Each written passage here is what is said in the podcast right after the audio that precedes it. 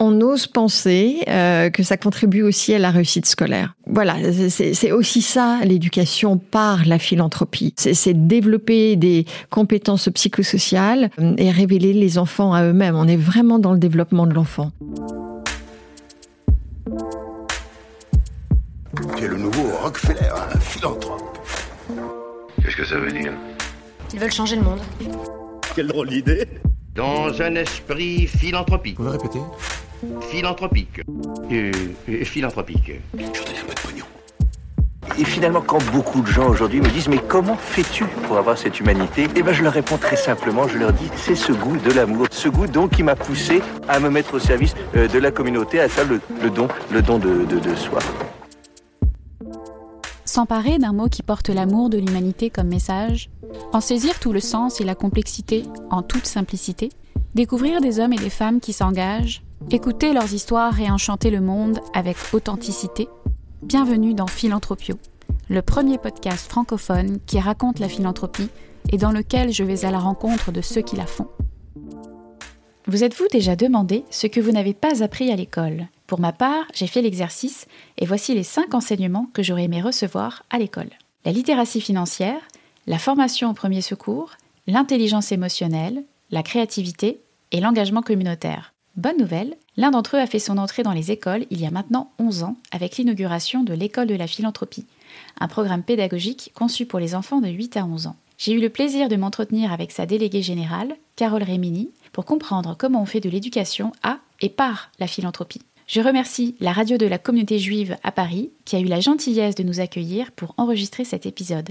Bonne écoute Carole Rémini, bonjour. Bonjour Charlène. Je suis ravie de vous accueillir sur le podcast. Merci, ravie d'être avec vous. Merci beaucoup. Alors, j'ai coutume de présenter euh, mes invités, mais cette fois-ci, je vais changer un petit peu euh, et je vais vous laisser vous présenter à nos auditeurs. Bon, quelle responsabilité. Euh, oh, ça, ça, va être assez, assez simple et assez bref parce qu'en fait, euh, j'ai quand même passé une, ouais, quasi la totalité de ma vie professionnelle autour des enjeux d'éducation et en tout cas dans le domaine de, de l'enfance et de la jeunesse. Et euh, j'ai commencé en étant enseignante, tout simplement, et en étant même journaliste en parallèle. Et à ce moment de ma vie, c'est ce qui, c'est ce que j'ai eu envie de poursuivre en fait, cette articulation. Euh, de, de, cette thématique et de, ce métier. Et euh, je me suis dirigée vers la fédération PEP, parents d'élèves de l'enseignement public, où euh, j'ai commencé à m'occuper du, journal interne et ensuite de, l'ensemble de la communication. Et puis euh, ensuite, je me suis dirigée vers l'UNICEF, où c'était une très belle aventure autour de l'éducation et de l'engagement des jeunes.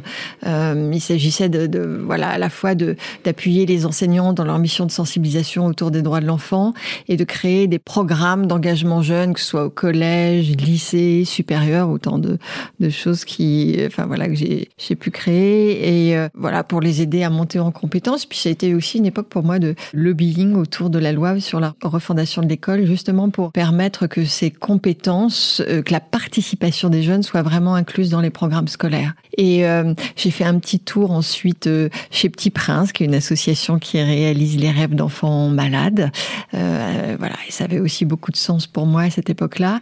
Euh, et ensuite, je suis revenue à mes premières amours, euh, mon premier amour qui est l'éducation, avec l'école de la philanthropie où je travaille aujourd'hui. Voilà, où tout l'enjeu est de faire naître ce, beau principe qui n'est pas qu'un principe justement euh, auprès des enfants, des plus jeunes. Alors, depuis bientôt cinq ans, vous êtes délégué général de l'école de la philanthropie, qui propose un programme pédagogique pour sensibiliser les enfants de 8 à 11 ans euh, à l'intérêt général et les, et les inciter à passer à l'action. C'est un programme qui s'adresse aux enseignants et aux animateurs euh, des temps périscolaires et extrascolaires. Et ce sont les fondations Edmond de Rothschild qui ont initié euh, l'école de la philanthropie en 2011 en partenariat avec le rectorat de l'Académie de Paris et le ministère de l'Éducation nationale. Et un an plus tard, l'école est devenue une association indépendante. Alors ça va être vraiment le cœur de notre conversation aujourd'hui, comprendre un petit peu le modèle de l'école de la philanthropie, qui est une initiative euh, saluée même outre-Atlantique. Première question, j'aimerais pour comprendre un petit peu euh, comment tout ça a démarré, comment a été conçu le programme et les supports pédagogiques? Qui a été à l'initiative de, de concevoir vraiment ce programme? Alors ce programme euh, est effectivement né d'un constat porté par les fondations Edmond Rothschild qui euh, ont pu voir que outre-Atlantique, en tout cas dans les pays anglo-saxons de façon euh, de façon globale, euh, tout ce qui était com community service ou service learning était quelque chose de très bien implanté à la fois dans la culture, mais surtout dans l'école, dans les programmes scolaires, dans l'évaluation, ce qui n'était pas encore le cas euh, à l'époque en France. Et c'est arrivé plus tard, justement, en 2013, avec la loi sur la refondation de l'école. Bien évidemment, euh, les professeurs menaient beaucoup de programmes à la solidarité, par exemple, enfin, plutôt d'actions ponctuelles.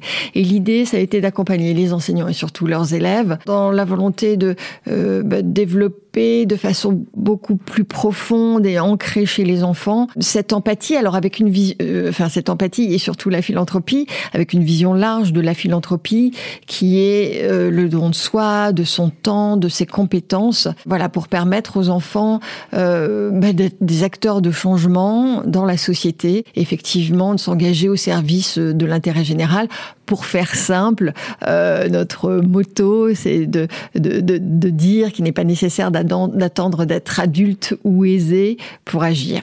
Ça, les enfants le comprennent très bien. D'accord. Et qui précisément a conçu le programme? Est-ce que c'était des, euh, des enseignants? Est-ce que c'était des... Oui, en fait, euh, tout le programme et toutes les ressources ont été euh, euh, effectivement fabriquées, réalisées, conçues par des enseignants, par des conseillers pédagogiques, Mhm. par des inspecteurs de l'éducation nationale, mais aussi euh, par des, des grands acteurs euh, du monde éducatif que, que sont des éditeurs scolaires comme Nathan, le web pédagogique, euh, les éditions Playback, euh, qui sont à l'origine de Mon quotidien, mon petit quotidien. On a vraiment voulu euh, s'accompagner d'experts, euh, être accompagné par des experts pour, euh, pour donner le meilleur aux enfants et aux enseignants. Alors l'école propose euh, un parcours sensibilisation et un parcours action qui s'étale euh, bah, sur toute l'année scolaire, en fait de septembre à juin, euh, grosso modo. Est-ce que vous pouvez nous en donner les grandes lignes? Oui, alors effectivement, c'est- un programme qui se divise en deux temps, sensibilisation et action. Pourquoi? Parce que notre ambition, c'est de permettre de créer chez les enfants une citoyenneté à la fois éclairée, et engagée. Engagée pourquoi? Parce que euh, euh, la citoyenneté, comme la générosité, comme la philanthropie, ne se décrète pas le jour de, 18 des 18 ans, le jour de la majorité, euh, mais c'est quelque chose qui s'expérimente et, si possible, euh, très tôt. Donc, deux parcours, effectivement, pour répondre à ces deux impératifs. Un premier parcours sensibilisation avec trois séances, enfin trois étapes plutôt. La première, euh, les enfants font l'expérience consciente de l'empathie. Alors pourquoi l'empathie? Parce que c'est à nos yeux la première étape vers la philanthropie, parce que pour donner de façon juste, avec justice et justesse, pour réellement aider l'autre, euh, l'objectif n'est pas de projeter ses propres attentes, mais bien de comprendre ce dont l'autre a besoin pour être aidé. Euh, donc voilà, on accompagne les, les, enfants autour de ça et ça se fait autour d'un conte. Deuxième étape, euh, c'est une revue de presse qui va permettre aux enfants en groupe euh, de découvrir quels sont les grands enjeux de notre monde. Euh, L'éducation, la santé, la pauvreté et l'exclusion, les droits humains, l'environnement, l'accès à l'art et la culture. Et puis ça permet de faire de l'éducation aux médias en même temps. Et ça nourrit de débats faramineux chez- chez les enfants. Et puis troisième étape, euh, entre la revue de presse et cette troisième étape, les enfants continuent en groupe à creuser les enjeux de chacune de ces thématiques. Euh, et ça doit aboutir à des exposés et des exposés donc qui vont se faire en classe devant les autres petits camarades. Donc ça permet de travailler des compétences orales aussi. Et l'objectif c'est de convaincre les autres de soutenir la cause euh, sur laquelle chaque groupe a travaillé. Et ça aboutit à un exercice de démocratie, de vote, avec toutes les frustrations que ça peut engendrer, où les enfants, après une prise de conscience individuelle, vont passer à un choix collectif, le choix de la qu'ils aimeraient soutenir en classe. Et c'est là où on passe au parcours euh, action. Alors on aide les classes à entrer en lien avec des associations qui peuvent être bénéficiaires des projets solidaires qui vont être euh, menés par euh, par les enfants. Une fois que les enfants ont trouvé, si possible par notre intermédiaire, la- l'association pour laquelle ils peuvent s'engager, qui agit euh, pour la cause qu'ils ont retenue, l'association intervient dans leur classe. Alors les enfants essaient de préparer ça sous forme d'interview, enfin très belle rencontre. euh, et l'association vient présenter ses missions, les besoins de ses bénéficiaires, et un dialogue s'engage pour que les enfants et l'association définissent un projet qui puisse être réellement utile à l'association et être à hauteur d'enfant pour qu'il soit vraiment situation de le à bien et d'être euh, voilà en, réussite. Et, là, les enfants euh, passent à de la gestion de projet, développent des tas de compétences, et puis à la fin de l'année, euh, bah, la classe fait un bilan, soit dans l'école, soit avec d'autres classes, d'autres écoles, pour que les enfants prennent du recul sur ce qu'ils ont appris, vécu, ressenti. Et ces actions de soutien, elles prennent quelle forme? Alors c'est très très très varié, ça dépend évidemment de, des besoins des associations. Ça peut être des choses très simples comme euh, réaliser un flyer ou une affiche pour sensibiliser le quartier aux missions de l'association. Ça peut être des collectes de produits alimentaires ou de produits d'hygiène pour les SDF, de croquettes pour les chiens des SDF. Les, enfants choisissent aussi souvent des euh, projets intergénérationnels. Ils vont euh, aller passer une après-midi avec les aînés d'un EHPAD proche de l'école et euh, ils ont préparé un goûter, ils ont préparé des chants, ils vont danser avec les aînés ou ils ont préparé des jeux. Enfin, c'est toujours des rencontres fabuleuses et infiniment fortes. Et puis, euh, ça peut être euh, la collecte de déchets dans un parc à proximité avec une campagne d'affichage pour expliquer au public qu'on ne jette pas n'importe quoi n'importe où. Et euh, je, je, cite très souvent ce, ce projet qui m'a ému et en tout cas que je trouve plein de sens parce qu'il rassemble toute la communauté éducative. C'était une école du 20e arrondissement qui avait choisi de s'engager donc dans la lutte contre la pauvreté et l'exclusion et en partenariat avec l'association Robin des rues. Et je trouve que cette association avait depuis depuis plusieurs années un besoin qui était de s'exprimer à ses bénéficiaires dans la rue, dans leur langue d'origine. Donc en fait, l'association avait établi tout un petit guide de conversation. Et il se trouve que la classe euh, était dans une école qui accueillait des enfants de 20 origines différentes. Les enfants de la classe ont, préparé un speech, donc travaillé les compétences écrites, ont fait la tournée des classes pour expliquer leurs projets, compétences orales, et euh, les enfants de toute l'école sont allés voir leurs parents pour leur demander de les aider à traduire le guide de conversation. Et ça a été fait, ce qui a permis de valoriser la culture de chacun, de rapprocher les parents de l'école, de, de, souder de cette communauté. Voilà, le guide de conversation a été imprimé. Euh, les enfants ont brillamment présenté leur projet devant euh, le maire du 20e arrondissement et l'adjoint euh, euh, au maire de Paris, à la maire de Paris euh, en charge de l'éducation. Enfin, la, boucle était bouclée et, et ils l'ont fait avec non seulement talent, mais aussi beaucoup de fierté à la fin de voilà, d'avoir euh, mené à bien ce beau projet.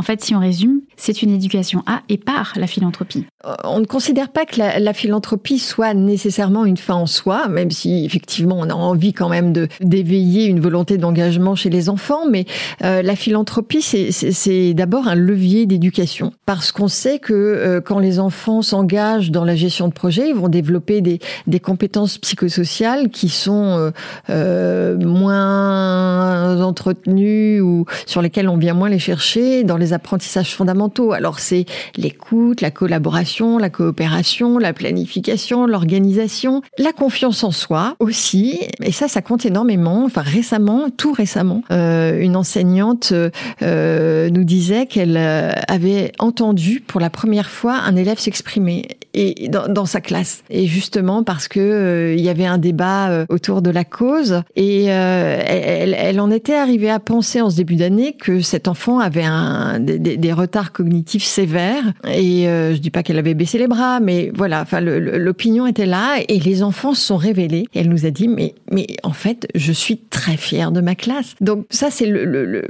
finalement le plus beau des hommages qu'on puisse nous faire parce que par le biais de, de cette prise de conscience que euh, chacun a sa place dans la société, euh, chacun peut aider. Les enfants, tout d'un coup, trouvent une nouvelle légitimité qui leur est propre dans la classe. Euh, ils ont des compétences qu'ils n'avaient peut-être pas révélées jusqu'à présent. Ils retrouvent confiance en eux, euh, il retrouve aussi du plaisir à être en classe, à être à l'école, du plaisir d'apprendre. On ose penser euh, que ça contribue aussi à la réussite scolaire.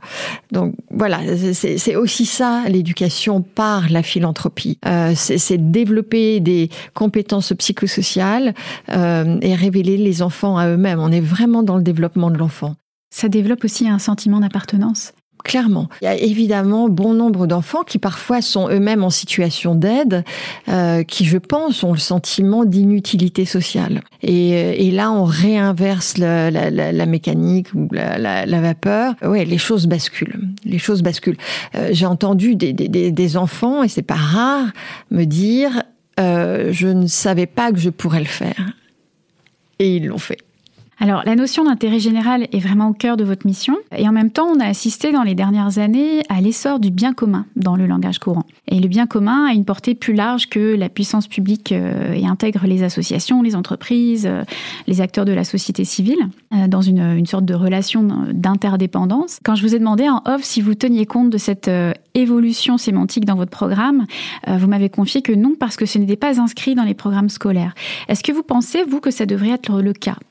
Alors écoutez, je n'ai pas de, de, réponse ferme et définitive sur le sujet. Oui, pourquoi pas, et probablement oui, mais alors il faut toujours faire attention à ne pas trop alourdir les programmes scolaires. Deuxièmement, J'aimerais beaucoup que le terme philanthropie apparaisse dans les programmes scolaires avant tout, parce qu'il porte en lui bah, sa notion originelle, enfin en tout cas son sens étymologique, qui est l'amour du genre humain. Et à mes yeux, il n'y a rien de plus beau quand, j'entends de façon brute comme ça, sans, sans, contexte, la notion de bien commun, eh ben ça, ça, me dérange en fait, cette notion de bien. Comme si, encore une fois, enfin pour moi, c'est finalement une notion assez euh, euh, anthropocentriste, mm -hmm. centrique, comme, comme si effectivement l'homme était détenteur d'un bien, la planète, et qu'il fallait l'utiliser au mieux. Et ça, ça me dérange un petit peu, parce que, parce que personnellement, j'estime que nous ne détenons rien de, de, de, de, cette planète, on en est les, les, les heureux bénéficiaires, les heureux habitants. Alors que la notion d'intérêt général qui est, elle, est inscrite dans, les programmes scolaires, euh, me parle davantage parce qu'elle questionne le vivre ensemble. Comment faisons-nous pour faire société? Et ça, je trouve que ça ouvre de belles perspectives plutôt que de se demander comment utiliser au mieux un bien. Le bien commun. Qu'est-ce que c'est que le bien commun?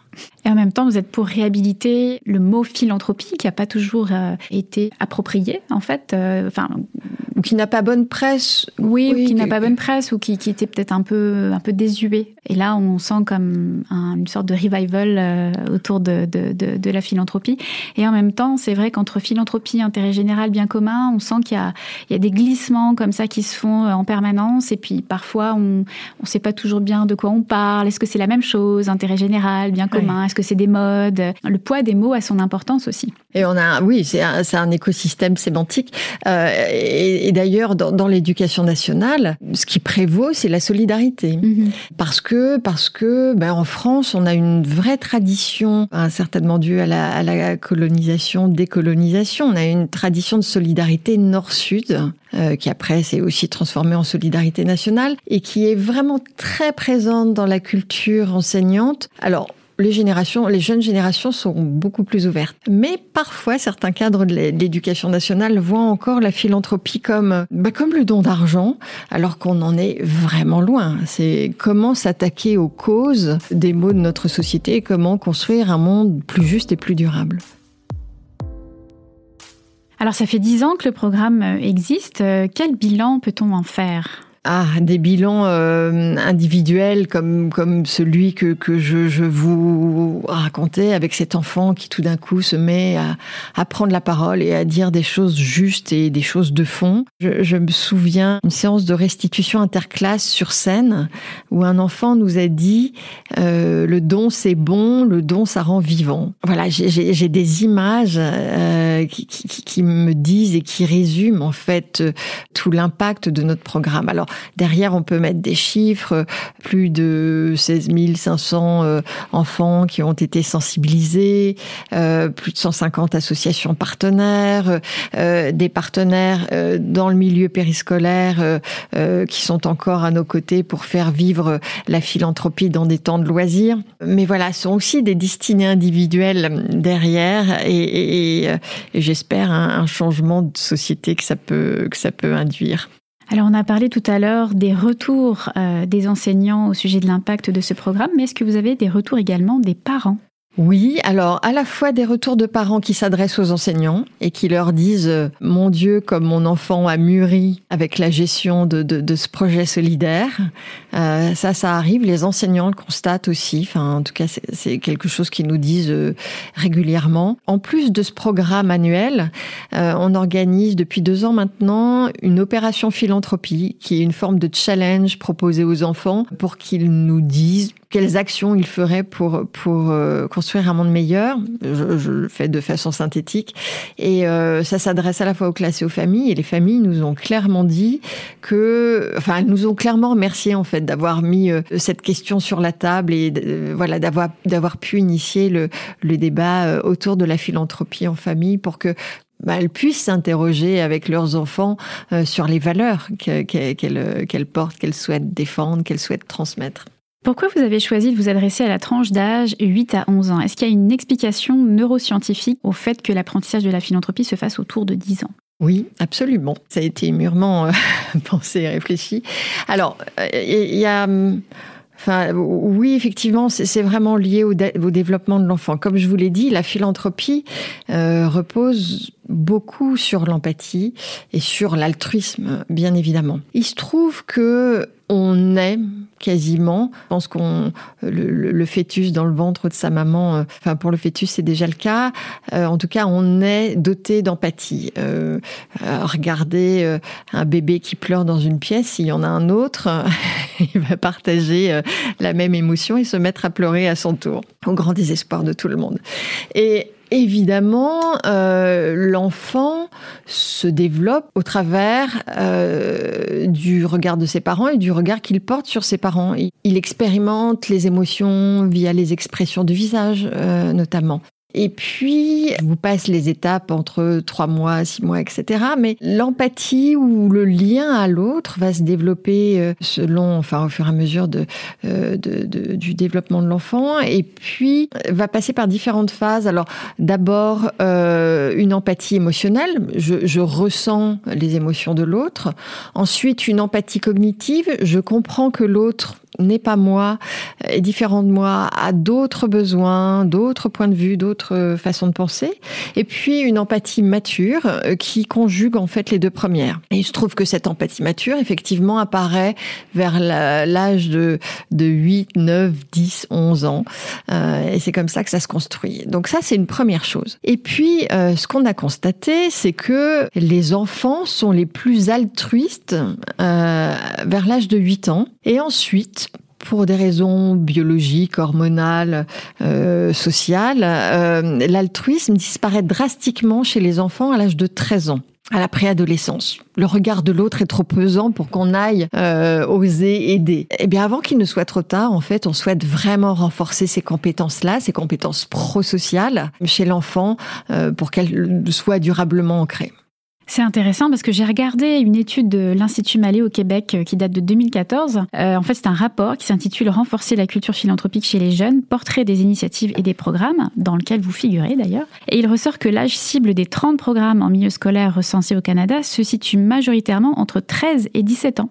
Et les 0 aux 12 ans arrivent en deuxième position seulement. Est-ce que vous pensez qu'un continuum de sensibilisation devrait être créé entre les tranches d'âge?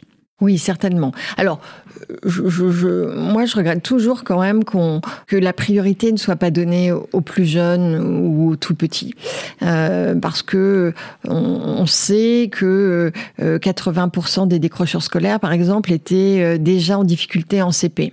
D'ailleurs, au passage, nous testons justement actuellement un programme en CP-CE1, alors autour de la philanthropie de façon globale, mais c'est plutôt autour de l'empathie, justement autour de la gestion des émotions. Euh, pour que l'enfant euh, voilà s'intègre le mieux possible dans son environnement et puisse évoluer sereinement. Donc je, je, je et actuellement je, je trouve que les politiques publiques en termes d'éducation s'intéressent beaucoup aux questions du mentorat, du tutorat, de l'insertion professionnelle des jeunes, ce qui est évidemment nécessaire, mais que on délaisse un peu le plus jeune âge. Alors ensuite, on va regretter que les enfants ne sachent pas lire, pas écrire. Mais euh, où sont les euh, voilà les, les, les investissements aujourd'hui? Alors bien sûr, on a créé euh, des classes, des doublonnés en REP, plus et après. C'est trivial ce que je vais vous dire, mais mieux vaut prévenir que guérir. Et aujourd'hui, on en est à penser des plaies, euh, en oubliant complètement qu'effectivement, euh, les problèmes vont, vont être présents dès l'âge de 6-7 ans. Ça ne répond pas à votre question tout à fait. Et en revanche, oui, bien sûr qu'il faut créer un continuum. On a envie que l'engagement, euh, qui, comme je vous le disais, va disparaître à la préadolescence, puisse être entretenu, enfin que les compétences soient là, soient labourées euh, profondément euh, euh, chez, les jeunes. Donc oui, je rêverais de voir l'école de la philanthropie se développer en collège et au lycée. Pendant la campagne des élections présidentielles, Emmanuel Macron a signé la charte pour une France généreuse proposée par le syndicat France Générosité et par laquelle il s'est engagé à ce que l'éducation à la générosité puisse être intégrée au sein des programmes éducatifs de l'école primaire au lycée. Alors qu'en est-il aujourd'hui? Est-ce qu'il y a eu des premières avancées? Alors je les attends encore. Moi, je n'ai rien vu. Alors je suis peut-être très très très très mal informée, mais je n'en ai rien vu, à mon grand désespoir. Euh, je crois qu'aujourd'hui, on va vers me semble-t-il, mais j'adorerais me tromper. Euh, J'ai l'impression que le gouvernement aurait plutôt tendance à aller vers une éducation à la citoyenneté euh, dans le sens où les enfants euh, seraient, euh, enfin, on, leur enseignerait davantage les, comment dire, oui, les, les, les structures publiques, mhm. enfin, voilà, la citoyenneté dans, dans, son acception la plus stricte, en tout cas à, à mon avis. Je le déplore parce que, et j'espère me tromper encore une fois, parce que notre société qui, voilà, qui vient de traverser une pandémie, qui, une pandémie qui, euh, dont on souffre encore aujourd'hui en termes économiques et sociaux. Une société qui euh, a une guerre à ses portes et qui, participe, sans, le dire. Une société qui voit euh, l'assassinat d'un prof, en l'occurrence Samuel Paty. C'est une société qui souffre et des enfants qui souffrent et qui s'interrogent. Comment ne peut-on pas faire de l'ouverture à l'autre de l'attention à l'autre une priorité nationale dans ces programmes scolaires. Je ne comprends pas. le quinquennat n'est pas fini. Hein. Euh, on, a, on approche tranquillement de la, première année, mais euh, on va suivre ça avec euh, beaucoup d'attention. Et si justement le gouvernement tenait parole, selon vous, quelle forme pourrait prendre l'éducation et la générosité au collège et au lycée? Ah bah, écoutez, euh, nous avons la solution clé en main, qui est le programme de l'école de la philanthropie, qui, en plus, a, quelques adaptations près, tout à fait transposables auprès des, des, des, ados, enfin des collégiens et des lycéens, sans, sans aucun problème. Mais euh, je pense qu'il faut qu'on, enfin voilà, que qu'on soit euh, justement autour de la gestion des émotions, du rapport à autrui et de ce qu'on appelle dans un mot que je n'aime pas du tout, l'encapacitation, empowerment euh, outre euh, outre-Atlantique. Mais néanmoins, voilà, il faut quand même que, que ces compétences euh, soient bien acquises chez chez les enfants et chez les jeunes, à la fois pour vivre ensemble dans un climat apaisé où chacun s'écoute et se respecte, mais aussi parce que euh, si on est un peu plus cynique et qu'on ne regarde que les finalités professionnelles, on s'aperçoit que quand les compétences psychosociales ont été bien développées chez les enfants, euh, il y a de fortes chances pour que professionnellement, personnellement, socialement, leur développement soit plus harmonieux, leur intégration soit, soit plus harmonieuse. Donc voilà, je pense qu'il faut effectivement poursuivre et travailler sur, euh, sur le sujet. Est-ce que vous pensez que nous devrions apprendre l'histoire de la générosité à l'école comme on apprend l'histoire de France? Alors, moi, j'adorerais parce que c'est passionnant. Quand vous regardez euh, l'histoire de la philanthropie, ça interroge toujours euh, le, lien entre euh, les pouvoirs publics, la religion, les entreprises et les individus, les citoyens. Et euh, c'est vraiment à chaque fois, euh, euh, dans, les étapes de l'histoire, une question de, ping-pong ou de priorité des uns et des autres sur la société. Donc c'est passionnant en soi. Après, je n'ignore pas que les programmes scolaires sont déjà bien chargés pour les enfants et voilà, il faut aussi faire la part des choses. Et puis je pense aussi que même si dans notre programme on a vraiment une partie sensibilisation aussi importante que la partie action, encore une fois, fois, la générosité, la philanthropie, l'empathie, ça se vit, ça se ressent. Alors plus que de l'histoire, je préférerais que les enfants entrent dans des projets solidaires. Oui, l'expérientiel euh, finalement a plus de, de poids. Oui, euh, oui, oui, oui, parce que parce que parce qu'on ressent, on est davantage des éponges quand on est de ce côté-là de de l'âme humaine. Alors dernièrement, vous avez mené un sondage avec OpinionWay portant sur la question doit-on apprendre la philanthropie à l'école? Et les résultats sont sans équivoque puisque 82% des Français y sont favorables. Un sentiment plutôt plus marqué chez les femmes puisqu'elles sont 86% à penser qu'elle doit être intégrée à la scolarité contre 78% euh, des hommes. Et ça me permet de faire un parallèle avec un sondage qui a été mené euh, au Québec en 2019, euh, toujours par l'Institut Mallet, et qui a révélé que 62% des donateurs ont appris l'importance de donner de leurs parents et 13% de leurs professeurs ou enseignants seulement. Est-ce qu'il ne faudrait pas aussi former les parents à transmettre la valeur philanthropie à leurs enfants? On pourrait penser à l'envers. Ah mais alors moi je suis j'en suis intimement persuadée. Euh, alors je ne sais pas si c'est formé, mais les accompagner dans leur parentalité sur ce sujet là certainement parce qu'en fait ce qu'on sait c'est que euh, justement le comportement altruiste, prosocial se développe évidemment dès les premiers mois de la vie euh, co- comme je vous le disais et que le modèle parental est fondamental. Il l'est encore jusqu'à l'âge des 8 ans, jusque même à la préadolescence. Mais dans les tout premiers mois, oui. Donc, euh, oui, oui, oui, accompagnons les parents dans cette exploration de l'empathie, des émotions, euh, du lien à l'autre euh, auprès de leurs enfants. Ça pourrait faire partie d'une extension des services de l'école de la philanthropie J'en rêve. Quels sont les projets d'avenir avec l'école de la philanthropie? Est-ce que vous allez continuer à opérer ce programme pour les 8-11 ans? Là, vous me parliez d'un projet pilote avec les plus petits. Est-ce que vous avez euh, d'autres projets de test comme ça ou d'autres euh, d'autres ambitions euh, pour le futur? Oui, alors d'abord, c'est déjà de bien faire ce que nous faisons euh, et de, de rayonner davantage encore euh, auprès des enfants euh, qui ont entre 8 et 11 ans ou 6 et 11 ans maintenant effectivement avec cette expérimentation CP-CE1. Ça, c'est vraiment fondamental.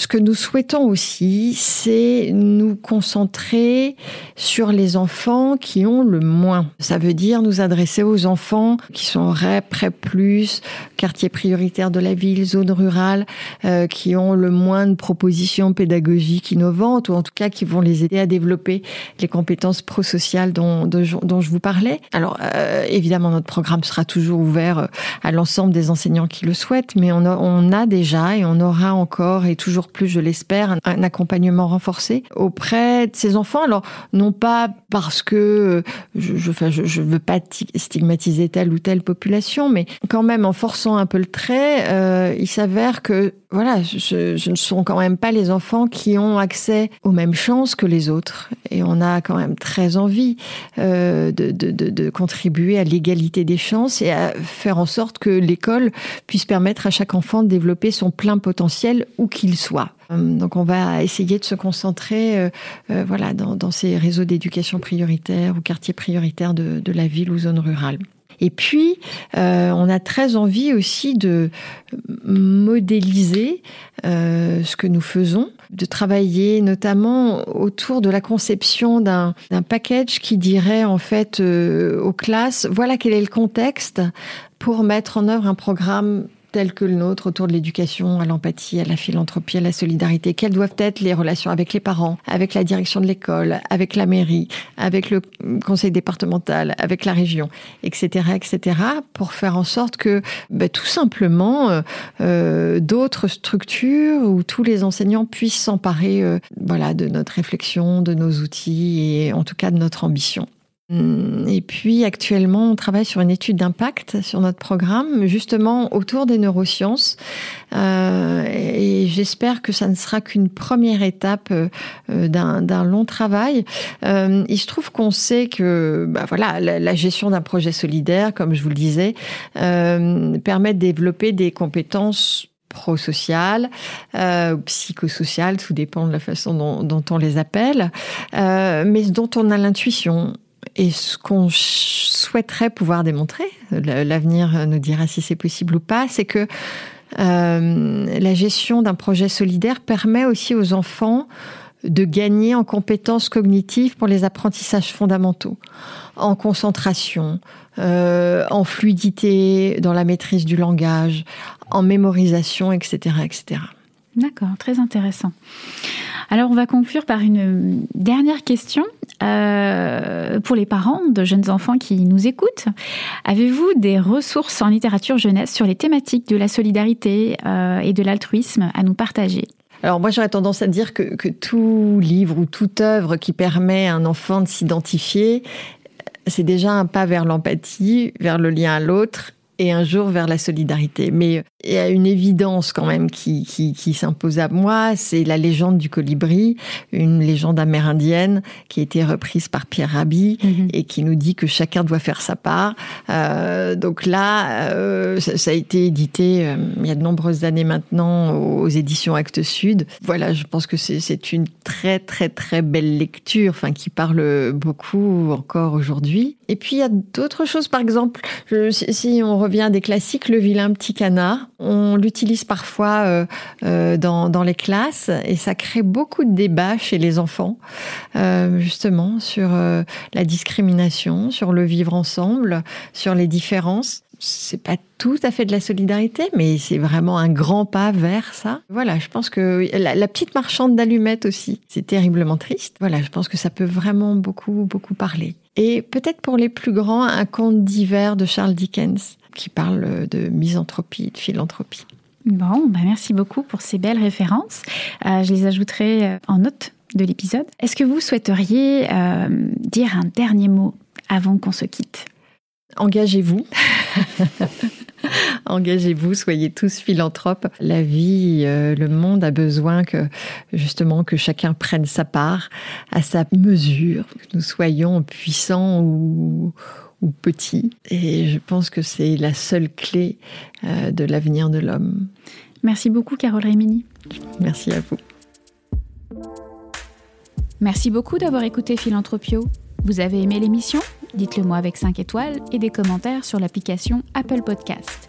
Vous pouvez retrouver également tous les épisodes sur philanthropio.com.